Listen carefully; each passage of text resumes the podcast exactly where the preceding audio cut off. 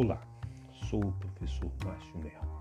Neste áudio, daremos uma visão geral do desenvolvimento histórico da gestão da qualidade dentro da disciplina Sistema de Gestão, Auditoria e Certificação Ambiental. Bom, pessoal, a preocupação com a qualidade existe desde os nossos primórdios, seja através da qualidade nas colheitas, seja através da manufatura artesanal da Idade Média, onde os artesãos se destacavam pela qualidade do que produziam. Nessa época, o controle da qualidade era feito inspecionando-se toda a produção do artífice, o que para a época não era tão difícil.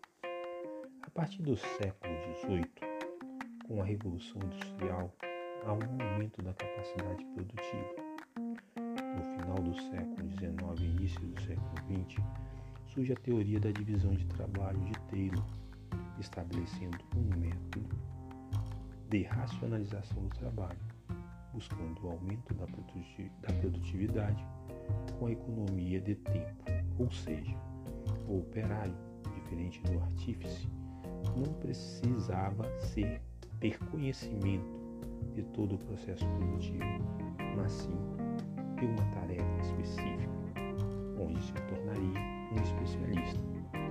Então, como controlar a qualidade no fim da produção? Isso passou a ser realizado por funcionários responsáveis pela inspeção dos produtos acabados, ou seja, responsáveis pelo controle da qualidade. Esse período é conhecido como a Era das Inspeções.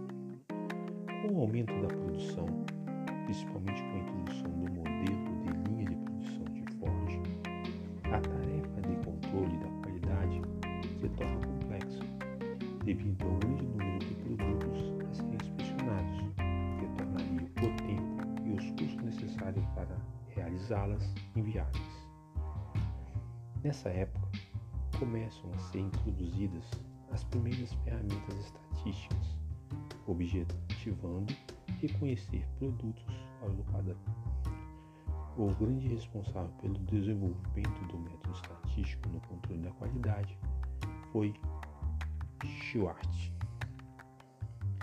Nos anos 30, nasce o controle estatístico da qualidade com a implantação de setores específicos de controle da qualidade, porém ainda focados em quantificar os defeitos em vez de investigar as causas dos defeitos.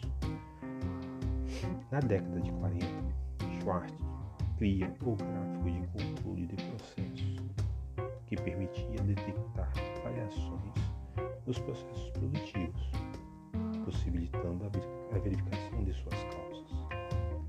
Após a Segunda Guerra Mundial, o processo de inspeção começa a ser substituído pelo controle de processos. E nesse momento surgem os pensadores da qualidade na produção, principalmente Demi e Duran. Nesse período, o Japão, arrasado pela Segunda Guerra, buscava ferramentas para se erguer através da alavancagem do seu desenvolvimento industrial.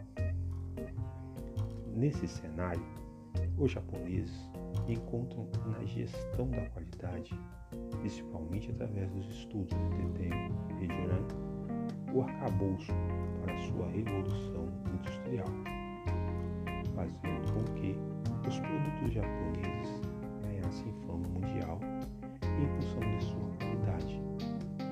Nesse momento, nasce o conceito de qualidade total, trabalho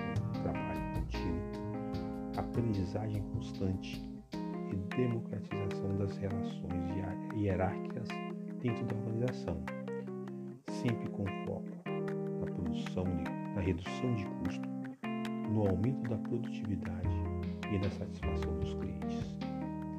Bom pessoal, para aprofundar um pouco mais sobre o assunto, sugiro ler o capítulo 1 do livro Gestão da Qualidade disponível no, portal do aluno Fidelis da Fabra, na biblioteca virtual Pearson, o livro Gestão da Qualidade.